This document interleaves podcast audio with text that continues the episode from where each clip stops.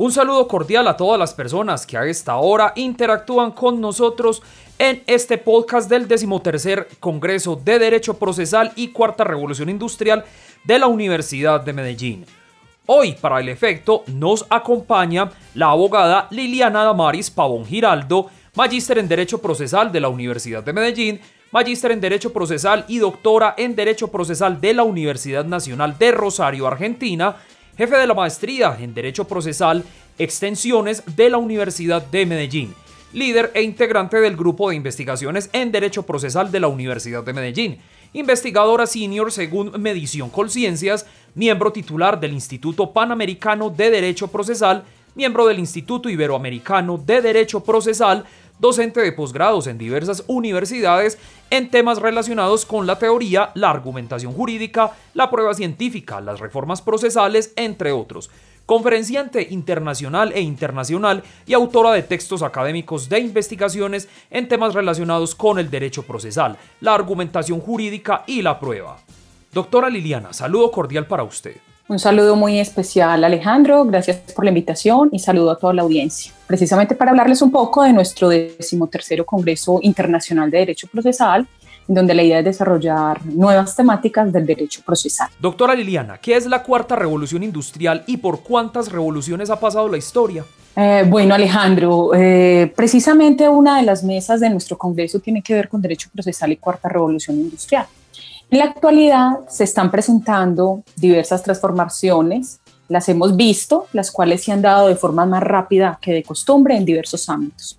Esta situación se debe hoy a la cuarta revolución industrial, término al cual se han referido diversos economistas y se acuña a Klaus, que es el fundador del Fondo Económico Mundial, quien precisamente ha manifestado que la cuarta revolución industrial implica una transformación tecnológica que impacta a la sociedad pues su estrecha relación genera diversas consecuencias. Esta cuarta revolución industrial está marcada por una aceleración tecnológica cuyo impacto se da en todas las prácticas sociales, humanas, políticas, culturales, entre otras. Eh, inclusive hoy se ha dicho que ningún sector puede escapar a ello, puesto que el cambio digital implicará la fusión de tecnologías y generará precisamente un efecto transversal en todas las disciplinas borrando límites, eh, quizás más adelante hablaremos de eso, en tres esferas mm, específicas, la esfera física, la esfera digital y la esfera biológica. Eh, los expertos inclusive han manifestado que no se sabe si el mundo está preparado para la cuarta revolución industrial. Entonces, eh, a través de la historia hemos pasado por cuatro revoluciones industriales. Cuando hablamos de revolución, de acuerdo a la Real Academia Española y de acuerdo a algunos doctrinantes, esto implica un cambio abrupto y radical. Por lo tanto, esto ha implicado cambios profundos en la sociedad, ha hecho que el mundo evolucione, que se transforme en diversos ámbitos, como ahora lo indicaba, en lo económico, en lo social, en lo cultural, en lo tecnológico, en lo científico e incluso en lo jurídico y lo legal. Y precisamente por ello el derecho procesal no puede escapar a esta cuarta revolución industrial. ¿Por qué? Porque la cuarta revolución industrial implica, o más bien todas las revoluciones, mejor afirmémoslo así, implica que la idea es mejorar la calidad de vida de las personas. Como consecuencia de ello se ha transformado la humanidad, la humanidad va cambiando su forma de vivir, de trabajar y de relacionarse con los otros. Entonces, para concluir, tendría por decir que a través de la historia hemos tenido cuatro revoluciones industriales. La primera revolución industrial se generó eh, en el año 1760 con la construcción del ferrocarril y la invención del motor a vapor. La segunda se presentó a finales del siglo XIX y principios del siglo XX con el advenimiento de la electricidad. La tercera inició en la década de 1960, que es la, la, la revolución conocida como la revolución del ordenador. Y en ella se empezó precisamente a implementar toda la parte tecnológica, pero cuando llegamos a la cuarta revolución industrial, que es la que se está presentando en la actualidad y la que comenzó a principios de este siglo, es una revolución digital basada en tecnologías más sofisticadas e integradas. Es inclusive una revolución que comenzó en Alemania con la industria 4.0, surgió en la feria de Hannover en el año 2011 e inclusive en Japón se ha dicho que estos cambios sociales ya se deberían denominar sociedad 5.0 porque es una revolución centrada en el ser humano, en donde en ella, y con esto concluyo, coopera el mundo virtual y físico entre sí. Entonces la cuarta revolución industrial no consiste solo en máquinas y sistemas eh, inteligentes y conectados, sino que su alcance es más amplio, como lo ha dicho Klaus. En ellos son protagonistas las tecnologías emergentes y disruptivas, en donde la innovación se va difundiendo más rápido que en las tres revoluciones anteriores, Alejandro. ¿Por qué se caracteriza la cuarta revolución industrial? Tomando en cuenta precisamente lo ya expuesto, la cuarta revolución industrial se, se caracteriza principalmente por tres aspectos. Uno, la velocidad, dos, la amplitud y tres, la profundidad. La velocidad por el ritmo exponencial al que ha venido creciendo y ha impactado, reitero, el mundo físico, digital y biológico, y la, la, amplitud y la profundidad por la combinación de múltiples tecnologías que implican un cambio de paradigma en donde ya no solo está cambiando el qué, todos debemos tener en cuenta que está cambiando también el cómo hacer las cosas y el quiénes deben hacer las cosas. Entonces la cuarta revolución industrial genera un impacto en los sistemas, una transformación en los mismos, es una revolución que armoniza e integra otras disciplinas. Y precisamente ahí hago uso de unas palabras mm, que el Foro Económico Mundial ha establecido en cabeza de su presidente, que la cuarta revolución industrial se desarrolla precisamente basada en diversos principios. Y nos dice, y recalco solo dos, en que no debemos pensar solo en sistemas, eh, perdón, hay que pensar en sistemas, sino en tecnologías aisladas, y que no podemos pensar que las personas ya manejan las tecnologías, sino que es necesario contribuir a un mundo más seguro e integrado a una construcción de sistemas con visión de, futuro y que para ello es necesario integrar en todas las esferas que nos rodean todo este tipo de tecnologías. En últimas, la cuarta revolución industrial requerirá de una colaboración conjunta y de un trabajo colaborativo, Alejandra, en donde se requiere de una participación activa de la sociedad, de autoridades, de gobiernos, entre otros. ¿Qué temas han cobrado vida con la cuarta revolución industrial?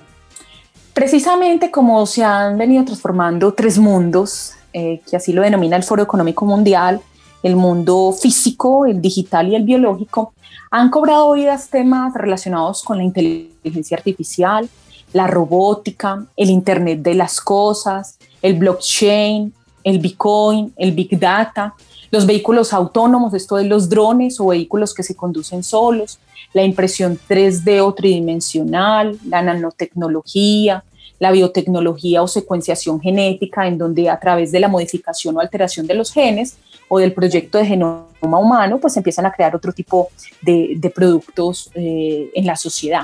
La ciencia de materiales, el almacenamiento de energía, la computación cuántica, la neurotecnología, inclusive ya hay otros autores que han hablado de ropa conectada al Internet, de sensores, de teléfonos móviles implantables, entre otros. Entonces mira que al generarse este tipo de revolución en diferentes esferas comienzan a cobrar vida temas frente a los cuales eh, antes poco hablábamos y que hoy es necesario desarrollar y que los ciudadanos nos apropiemos de ese tipo de tecnologías que empiezan a tener relevancia en la sociedad, Alejandro. ¿Existen centros para la cuarta revolución industrial? En efecto, Alejandro, y esta pregunta me parece fundamental para Colombia, para Medellín, inclusive para Latinoamérica. En el mundo en este momento existen cinco centros para la cuarta revolución industrial. Uno en China, otro en India, otro en Japón, otro en Estados Unidos y tenemos un centro para la cuarta revolución industrial en, en, la ciudad de Medellín, que es el primer centro de la región y de Colombia. Me gustaría quizás hablarle un poquito a la audiencia de ellos. El primero que fue creado fue el de Estados Unidos. En Estados Unidos existe un centro para la cuarta revolución industrial en San Francisco. Se creó en el año 2017 cuenta con proyectos en diversos focos, en inteligencia artificial, en aprendizaje automático, en Internet de las Cosas, en ciudades inteligentes, en blockchain y tecnología de contabilidad distribuida que se ocupa de contratos inteligentes, que es uno de los temas que se van a abordar eh, al interior de nuestro Congreso, en política de datos, en drones, en movilidad humana. El segundo centro eh, que existe es el que queda en China, en la ciudad de Beijing. Este ha buscado avanzar en la cooperación global en la ciencia y la tecnología, adoptar herramientas para una gobernanza más ágil, protocolos y directrices y estándares de la industria para acelerar la adopción de tecnologías emergentes, de lo que ahora hablaba. El tercer centro para la cuarta revolución industrial existe en India, en Mumbai. Este fue anunciado el 23 de enero del año 2018 por el ministro Narendra Modi y allí se enfocan en cuatro áreas estratégicas, en inteligencia artificial y aprendizaje automático, en tecnología blockchain, en drones y en espacio aéreo e Internet de las Cosas. El cuarto centro para la revolución industrial es el que queda en Japón, en Tokio. Este fue fundado en julio del año 2018. Su finalidad allí es trabajar en cuestiones de gobernanza que impliquen reformas regulatorias de las tecnologías emergentes. Entonces, eh, sus actividades se centran en tres aspectos básicos. Movilidad autónoma y urbana, política de datos de salud e Internet de las Cosas y robótica y ciudades inteligentes. Y por su parte, en Colombia y en Latinoamérica no nos quedamos atrás. Se creó en Medellín un espacio gestionado por Ruta N, eh, Centro de Innovación del Departamento de Antioquia, con proyectos que fueron gestionados entre el Gobierno Nacional en cabeza del ministro del Ministerio de Comercio, Industria y Turismo, la Alcaldía de Medellín y el Foro Económico Mundial. En él se abordan temas relacionados con inteligencia artificial, Internet de las Cosas y tecnología blockchain de seguridad encriptada. Este eh, ha sido entonces eh, abordado, tiene un director obviamente, está en Ruta N y eh, se dice que este fue inaugurado en, en el año 2000 9. Por lo tanto, nosotros como colombianos y como latinoamericanos debemos sentirnos orgullosos de que contamos con un centro, eh, el quinto de cuarta revolución industrial de nuestra región, que creo que va a ayudar muchísimo a impulsar todo el tema de las tecnologías emergentes y disruptivas, Alejandra. Doctora Liliana, ¿qué relación existe entre el derecho procesal y la cuarta revolución industrial? Bueno, precisamente nuestro grupo de investigaciones quiso abordar una, una, una mesa relacionada con la temática de cuarta revolución industrial y derecho procesal, porque si todos los mundos están cambiando, el físico, el digital y el biológico, pues precisamente el derecho hace parte de esos mundos y no se puede quedar atrás. El derecho y el derecho procesal, al constituir una garantía para los ciudadanos, debe también tener un cambio de paradigma. Como decía ahora, no solo está cambiando el qué, sino también el cómo hacer las cosas y el quiénes. Entonces nosotros como abogados, como académicos, como funcionarios jurisdiccionales, precisamente tenemos que prepararnos en el impacto que todas estas tecnologías emergentes y disruptivas están teniendo en nuestros sistemas, en nuestros sistemas eh, en aras de solucionar los conflictos, en nuestro sistema de administración de justicia. Por lo tanto, a través de la cuarta revolución industrial se, se busca armonizar, integrar todas estas disciplinas y el derecho procesal también debe integrarlas de cara a una mejor administración de justicia, a una mejor regulación y a una mejor tutela judicial efectiva para los ciudadanos. Por tanto, nuestro interés al interior del Congreso, pues abordar precisamente temas relacionados con la inteligencia artificial, con los contratos inteligentes, con la cuarta revolución industrial, de cara a que todos los que somos estudiosos del derecho tengamos en cuenta este tipo de temáticas, porque el derecho no se puede quedar atrás. Hemos notado que la tecnología, ha ido adelante del derecho y entonces el derecho tiene que alcanzar un poco la tecnología en aras de que también nos veamos impactados, transformados y que contribuyamos a través de esta relación derecho procesal y cuarta revolución industrial a una mejor administración de justicia y a una mejor resolución de conflictos de los ciudadanos. En el decimotercer Congreso Internacional de Derecho Procesal, ¿qué temas serán abordados frente a la relación derecho procesal y cuarta revolución industrial y qué ponentes nos acompañarán? Muy bien, eh, la mesa de Derecho Procesal y Cuarta Revolución Industrial es la primera mesa de nuestro Congreso. Se va a llevar a cabo el día martes 18 de agosto de 2020 en horas de la mañana. En ella contaremos con expertos que abordarán esta temática eh, de la cual ya he hecho un poco alusión de cara al derecho procesal contemporáneo, porque reitero, hacia allá debemos ir y hacia allá debemos prepararnos. Para tal efecto, se abordará el impacto de la inteligencia artificial desde una perspectiva del derecho procesal por el doctor Juan Gustavo Corbalán, quien desde Argentina y como director del Laboratorio de Innovación e Inteligencia Artificial de la Universidad de Buenos Aires, UA, nos va a compartir su experiencia. Allí, por ejemplo, conoceremos los avances del derecho procesal en inteligencia artificial, la incidencia de esta en el proceso, la forma como a través de un software especializado se pueden computarizar procesos judiciales, descongestionar sistemas judiciales, almacenar volúmenes de datos para pronósticos y análisis en materia probatoria. Ello evidencia claramente que la inteligencia artificial es una tecnología de propósito general que lleva mucho más que una transformación digital. Por su parte, la doctora Sara Catalina Ramírez Simanco, eh, integrante del Centro para la Cuarta Revolución Industrial de la ciudad de Medellín y experta precisamente en este tipo de tecnologías, nos establecerá los retos y oportunidades de la Cuarta Revolución Industrial para América Latina. En la misma tendremos un panorama sobre el tema con una mirada global de las implicaciones de estas tecnologías emergentes, su incorporación a los modelos de negocio y la mitigación de los riesgos latentes que se pueden presentar en su implementación. A su vez, es necesario adentrarnos en el proceso y para ello el profesor Francisco Berbic, eh, profesor de la Universidad de La Plata, Argentina, abordará el tema de inteligencia artificial y el proceso judicial y cómo precisamente la inteligencia artificial nos puede ayudar a una mejor eficiencia al interior del proceso.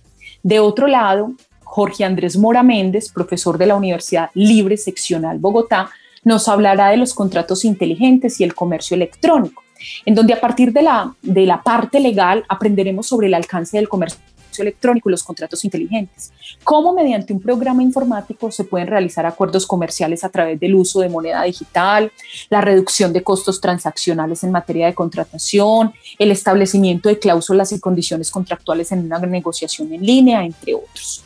Para culminar, eh, nos acompañará la doctora Nuria Borrás Andrés, ella es profesora de la Universidad de Barcelona, España, quien nos hablará de la inteligencia artificial en la prueba judicial. Esto es, vamos observando para concluir la mesa que la inteligencia artificial no solo se va a mirar en el proceso de forma general, sino en, la columna vertebral del proceso, cuál es la prueba judicial a efectos de convencer al juez eh, para obtener una decisión favorable frente a lo que cada uno de los ciudadanos pretende.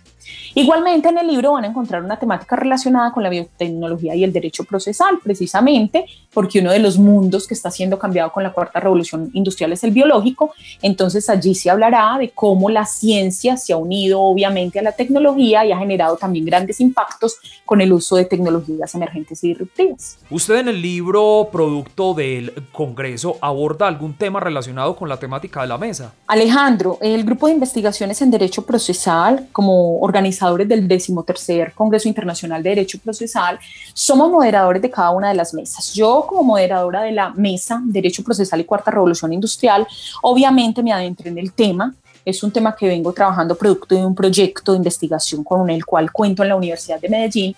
Y sí, escribí un capítulo eh, eh, en el cual invito a la audiencia a que lo lea porque es bastante interesante, denominado Biotecnología y Derecho Procesal en la Cuarta Revolución Industrial. Este es un tema eh, en el cual se combina la biología con la tecnología. porque hace algunos años hemos visto cómo la biología a través de la tecnología ha encontrado algunas soluciones a problemas que existen en la sociedad. Y hoy, con mayor impulso, obviamente, con la cuarta revolución industrial. Y cuando se unen la biología con la tecnología, hablamos de biotecnología, porque precisamente al impactar el mundo biológico, la biotecnología se convierte en una tecnología que impulsa la ciencia. Entonces, en ese sentido, la biotecnología es un término que se debe a un ingeniero Carr en el año 1919, entendida como una disciplina que combina la biología con la tecnología para solucionar problemas. Inclusive la OCDE ha indicado que la biotecnología es la aplicación de la ciencia y la tecnología a organismos vivos, así como a partes, productos, modelos para alterar materiales vivos o no vivos. Y a partir de allí, pues producir conocimientos, bienes y servicios. En conclusión, eh, mi capítulo se centra en aquella tecnología al servicio de la ciencia y por medio de la cual a través de la intervención de organismos vivos se generan nuevos productos y servicios. Y muchos se preguntarán, ¿y eso qué relación tiene con el derecho procesal? Pues tiene mucha relación porque precisamente en la mayoría de países hoy se está hablando de biotecnología, inclusive actualmente con el tema de la pandemia y el COVID, eh, lo que estamos viendo a través de los laboratorios es que la biología está haciendo uso precisamente de la tecnología eh, en aras de encontrar una vacuna. Cuando uno observa esto, entonces se encuentra que la biotecnología en la mayoría de países no está regulada, porque se, como decía ahora, se producen nuevos productos y servicios, entonces precisamente se requieren también, Alejandro, de nuevos marcos científicos, de nuevos marcos tecnológicos, económicos y sociales, que vayan de la mano al, al desarrollo de la biotecnología. Y uno de ellos es la regulación legal. Lastimosamente, la regulación legal no va a la par del desarrollo de la biotecnología en la era de la cuarta revolución industrial y precisamente esa regulación es la que va a desempeñar un papel decisivo en la adaptación y difusión de estas tecnologías. ¿Por qué? Por los diversos riesgos que estas biotecnologías van a generar, por las problemáticas que generan frente a los derechos de las personas, tales como el derecho a la salud, a la dignidad, al medio ambiente, a la privacidad, a la seguridad.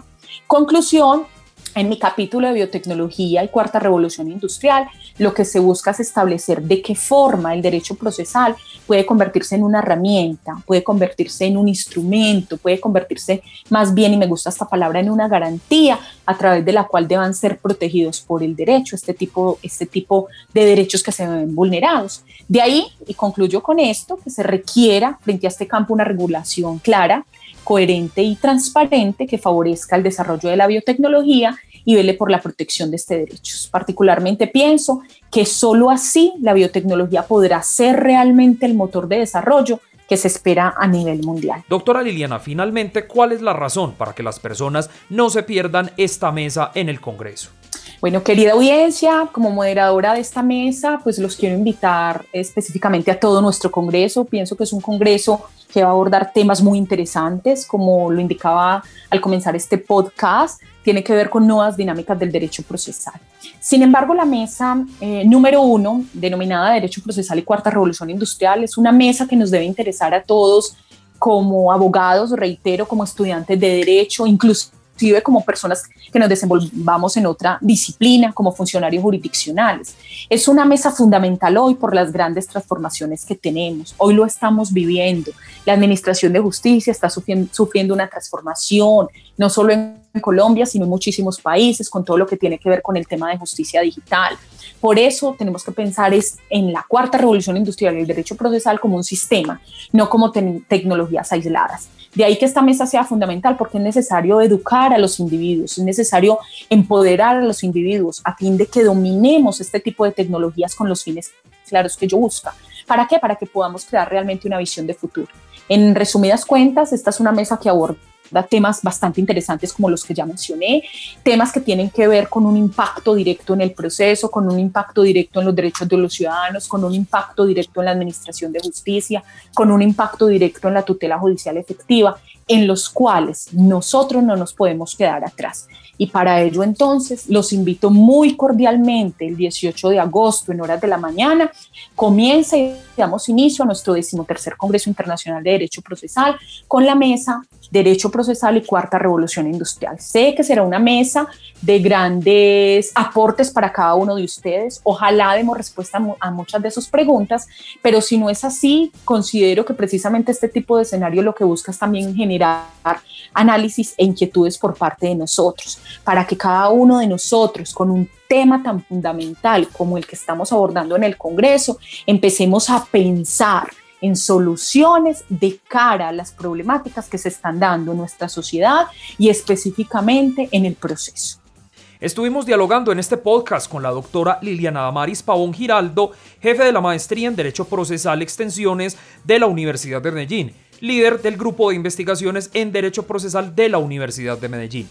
Doctora Liliana, muchísimas gracias por habernos acompañado en este episodio. Gracias a ti Alejandro y a toda la audiencia y reitero, cordialmente invitados a nuestro Congreso. A los oyentes los invitamos a un próximo episodio de este podcast del decimotercer Congreso de Derecho Procesal y Revolución Industrial de la Universidad de Medellín. Muchísimas gracias por habernos acompañado, que la pasen bien con permiso.